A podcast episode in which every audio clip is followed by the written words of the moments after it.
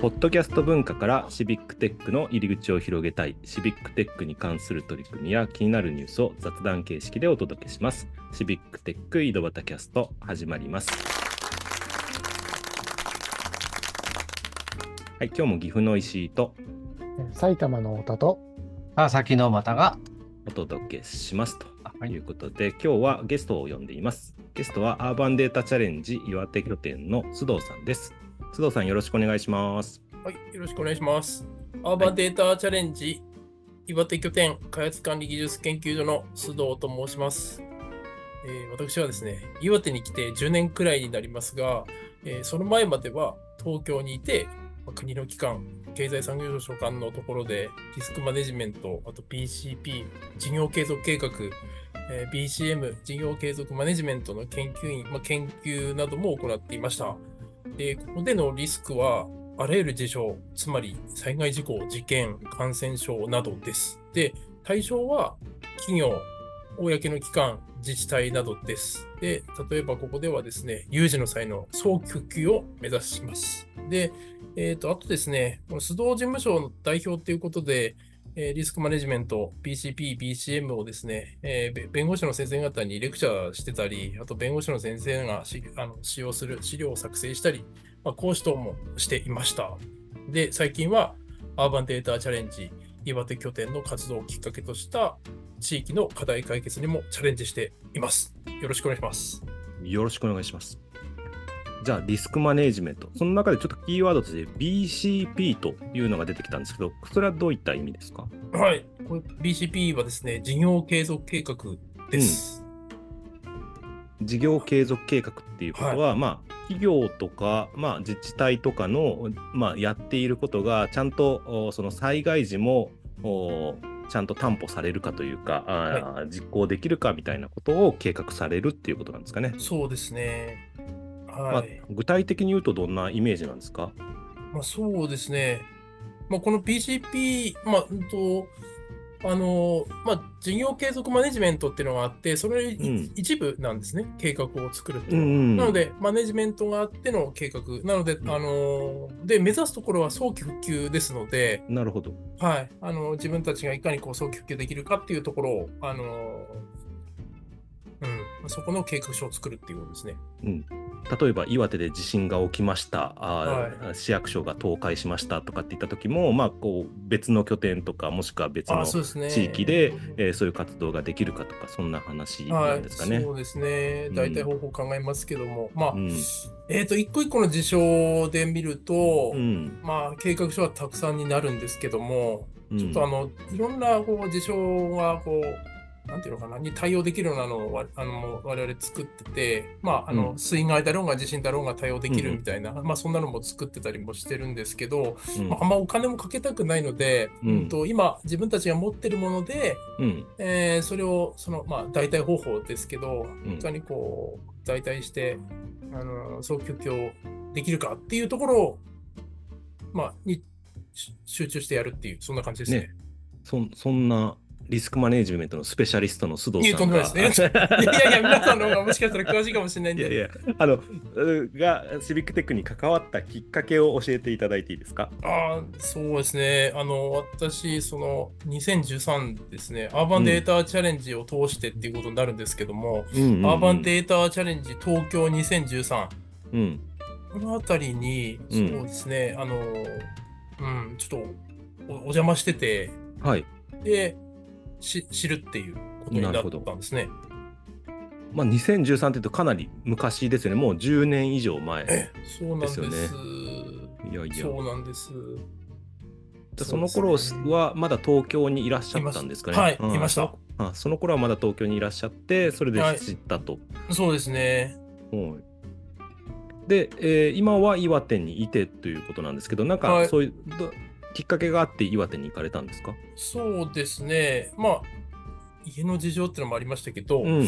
あとその、まあ、この地域の、うーんとこう、なんか、ち地域の課題解決みたいなお話になった時に、こう、うんご一緒してる、まあ、いいくつかこうご一緒させてもらってるとこあるんですけど、はい。まあ、岩手県一関様もですね、ちょっとご一緒してて、はい。あの、まあ、興味を示されたので、強い興味を示されてた様子だったんで、あ、はいちょこれはややろうかなと。で、やってたうんうんりもしてたんですけども、うんあの、やっぱこう、なんていうのかな、現地に行かないと分かんないことがいろいろ出てきたんで、なるほど。これはタイミングかなと思って、うん。そのまま、悩うんと悩んで帰りましたね。はい。お帰ったってことは、もともと岩手出はい身ということなんですかね。はい。うんじゃあ岩手出身で、まあ、地元元地元がなんかすごいそういうあの災害対策とか、まあ、あのアーバンデータチャレンジみたいな活動にちょっと興味があるっていうことでね意欲を示されたってことですかね。示された当時の方、はい、そうですね。ですので、これははいと思って帰りました。なんか太田さんとか尾又さんで聞いてみたいこととかありますか？あもともとその BCP とかをやられていたっていうのは、もともとはどういう、えー興味とかいきさつで、そういう世界で、えーなんか仕事されてたんですか？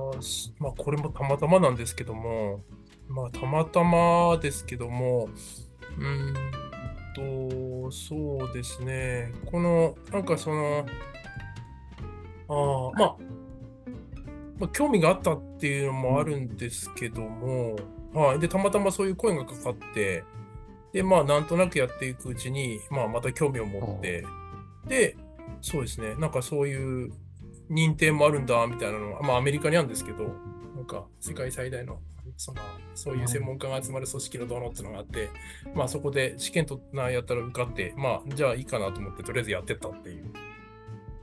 であと、地震も岩手で起こって、岩手内陸地震、いや岩手宮城内陸地震が起こって、はい、その時もちょっとお話をいただきまして、はい、あのー現はい、そうですね、現地に行ったりとかしてたし、まあ、それでやってましたね。っていう状況でしたね。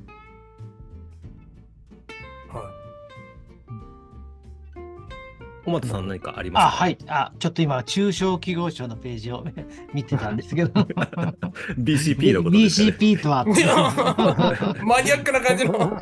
あでも、これこういうのって、例えばそういう企業、ちょっと BCP に引っかかってるんですけど、企業様がやっぱりみんな策定をするのは、なんか法律か何かで決まってるものなんですか？それとも何か。あいやえっと、これは、あの、まあ、そういう、なんていうのかな、ぜそれをやらないとっていうのはないんですけども、はいはい。まあ、そうですね、あった方がいいっていうのを皆さん気づかれて、いろいろこう策定されてますね。あの、まだまだ伸びが、その策定率がっていう課題も今あって、うん。そこはちょっと自治体とご一緒させてもらいながら、そこら辺の課題もチャレンジしてるんですけど、やっぱこうん。う策定率が伸びねえとかですね、実際あって、うん。なうん、そうですね、法律でそあのがっちりやりましょうって強制力ないので、うん。ないですけど、取引先がとかですね、いろいろそういうのもあってうやられるところもあるし、うん。はい、大手はもう取引条件になってるんで、そこはうんとかですね、うん。でも中小企業はそこまでじゃないんで、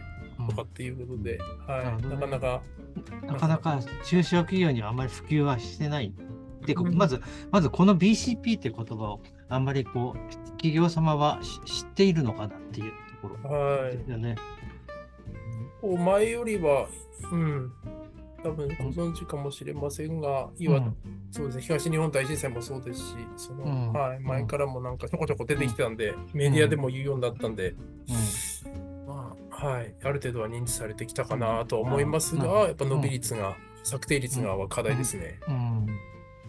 確かにこういう話聞聞くと、なんか、やっぱり大企業とかそういうものを思い浮かべてしまう。そうなんですようね。んでも実際はもう中小企業とか、本当小企業でも、やっぱりその核核となるうん、そういう中核事業とかのうん継続とか早期普及っていうのが、うんまあ、確かにないと困ります。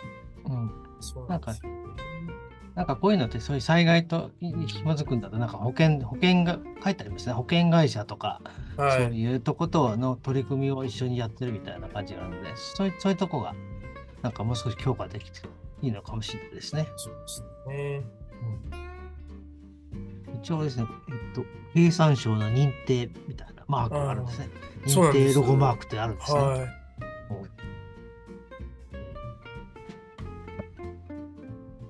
そんな、あの、須藤さんなんですけども、あの、お時間も 来たので、えっ、と、今日はこの辺にして、まあ、次回以降ですね、もうちょっと、あの、ご自身のトピックとかシビックテックで気になることについて伺っていきたいと思います。ということで、今日はこの辺でお別れです。どうもありがとうございました。